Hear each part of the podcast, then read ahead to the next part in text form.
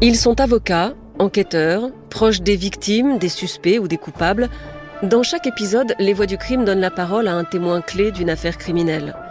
Mais qui sont les personnages de leur récit, ces acteurs de l'affaire qu'ils ont côtoyés? Victimes, suspects, coupables, policiers ou avocats, je vous propose de revenir sur leur parcours, d'explorer ensemble leur personnalité et de vous faire découvrir certains aspects méconnus de leur histoire. Je suis Isabelle Choquet. Voici le portrait d'Éric Schmitt, alias HB, le preneur d'otages de la maternelle de Neuilly. Le samedi 15 mai 1993, un peu après 7 heures du matin, dans cette classe où il est retranché depuis près de 48 heures, le preneur d'otages s'assoupit. Dans sa situation, dormir, c'est mourir. Il le sait. Les super flics du raid n'attendaient que cela. Ils surgissent, trois coups de feu claquent, c'est terminé. Depuis quelques heures, on connaît la signification de ces initiales qui signaient toutes ces lettres. HB pour Human Bomb. Désormais, la bombe humaine a aussi un nom, car il porte sur lui sa carte d'identité. Eric Schmidt, né en 1951 à Burdeau, près de Sidi Bel Abbès, dans une Algérie encore française. Son père est militaire, sous-officier. Eric est le petit dernier de la famille. Avant lui, il y a eu Jean-Claude, son modèle, et Anne-Marie, sa confidente. La première fracture dans sa vie, c'est en 1963, après l'indépendance. Comme des centaines de milliers d'autres, les Schmitt rentrent en métropole. À Rony-sous-Bois d'abord, puis à Cers, un petit village viticole près de Béziers où la famille aimait prendre des vacances. Leur maison, c'est un ancien café qu'ils ont transformé en pavillon. Ils étaient très intégrés dans la commune, racontent les voisins. Ils ne faisaient jamais parler d'eux, ou alors par leur gentillesse. Marie, la maman, est très pieuse. Camille, le père, est un homme poli, affable, il discute volontiers en arabe avec les maghrébins du village, mais c'est un autoritaire. Les enfants sont élevés dans le souci de l'ordre. Éric est décrit comme un garçon calme et droit, plutôt réservé. Quand on partait en balade à vélo, raconte son ami Richard, il ne faisait pas partie du groupe, c'était un discret. Dès l'âge de 16 ans, Éric marche dans les pas de son père et s'engage dans l'armée de terre. Le jeune sergent-chef Schmidt apprend à manier les armes et les explosifs. Il n'oubliera jamais. L'arsenal de la maternelle de Neuilly, c'est du travail de pro. Une vingtaine de bâtons de dynamite répartis dans les coins de la classe, une ceinture d'explosifs autour de la taille, une commande manuelle qu'il ne lâchera pas. Au policier, il a demandé un flingue, un Beretta, mais en pièces détachées, pour le monter lui-même et être certain qu'il fonctionne. À l'armée, pendant sept ans, Eric Schmidt ne fait pas de vagues. Son livret militaire évoque un jeune sous-officier solide et résistant, vif d'esprit, digne de confiance. Seul ombre au tableau, il supporte mal la discipline. Est-ce pour cela qu'il renonce? À 23 ans, il quitte l'armée, finit l'uniforme, le conforme, il veut sortir du lot, devenir quelqu'un. Alors il monte à Paris avec son frère. Il divorce, car oui, il s'est marié, même si au village, personne n'a jamais vu son épouse.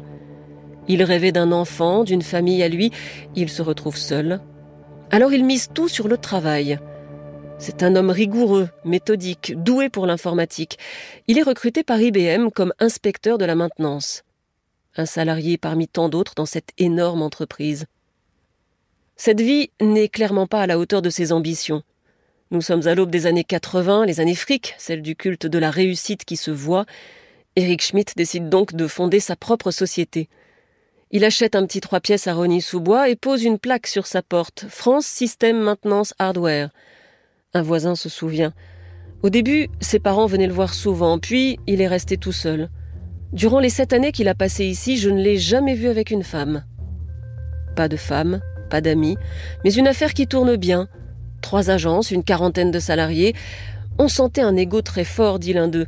Il était satisfait de sa réussite. Cette entreprise, c'était sa vie. Il y investissait tout son temps et toute sa disponibilité. Eric Schmidt semble heureux. C'est en tout cas ce que dit Richard, l'ami d'enfance. Quand on se voyait, il arrivait dans sa grosse voiture, on voyait qu'il était content, bien dans sa tête. Tout marchait bien. Son entreprise, c'était sa vie. C'est bien là le problème. Car en 1987, un conflit éclate entre Eric et ses associés qui veulent prendre le contrôle de la société. Il perd une partie de sa clientèle, son chiffre d'affaires s'effondre. Quelques mois plus tard, la SARL est en liquidation judiciaire avec 10 millions de francs de passifs. C'est le début d'une spirale de l'échec. Il n'arrive plus à payer les charges de son appartement, il doit revendre. Il travaille alors comme consultant externe chez Thomson, puis à l'Institut de maintenance des Pays de la Loire, mais il est licencié au bout d'un an. L'ex-jeune patron dynamique perd son sourire de vainqueur, il se renferme, il perd pied. Il n'était pas suicidaire, dit son avocate, mais déprimé, c'est sûr, très atteint. Il avait perdu quelque chose d'essentiel. Il a bien tenté d'autres projets, mais il n'avait plus la même énergie. Son ultime tentative pour rebondir, c'est la création d'une nouvelle société informatique avec l'aide de son père. Mais c'est encore un échec, l'échec de trop. En 1990, Eric Schmidt est condamné à 5 ans d'interdiction de gérer une entreprise. Il ferme boutique, il abandonne. On croyait qu'il s'était casé, dit un copain de Cers, et puis on l'a vu ressurgir pour pointer au chômage à Béziers. L'homme qui voulait devenir quelqu'un n'est plus personne. C'est un narcisse blessé, humilié. Il traîne dans le village, chez ses parents. Il passe des heures assis dans le jardin, en jogging, le regard dans le vague.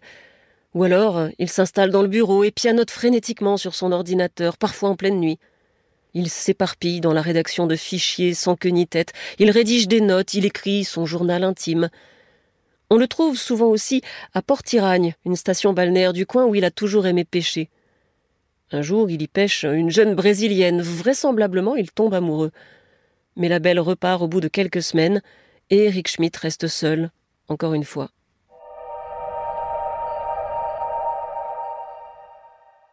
Quelques jours avant la prise d'otage, il demande à sa sœur de le photographier. Ce cliché fera la une des journaux. Costume, cravate, les cheveux mi-longs bien peignés, un léger sourire et comme un air de défi dans le regard. Dans sa chambre, il a tout rangé, tout plié, rien ne dépasse. Il a vidé son disque dur pour ne laisser aucune trace. Probablement, les bombes ont été préparées depuis longtemps. À Cers, les viticulteurs utilisent la dynamite pour faire sauter les vieilles souches dans les vignes. Eric Schmidt est devenu HB. Quelqu'un, oui, mais quelqu'un d'autre, que ses proches ne reconnaissent pas. C'était un homme bien, dit son avocate, très posé, très humain, intelligent, passionné. Rien à voir avec le preneur d'otages. J'ai du mal à superposer les deux images.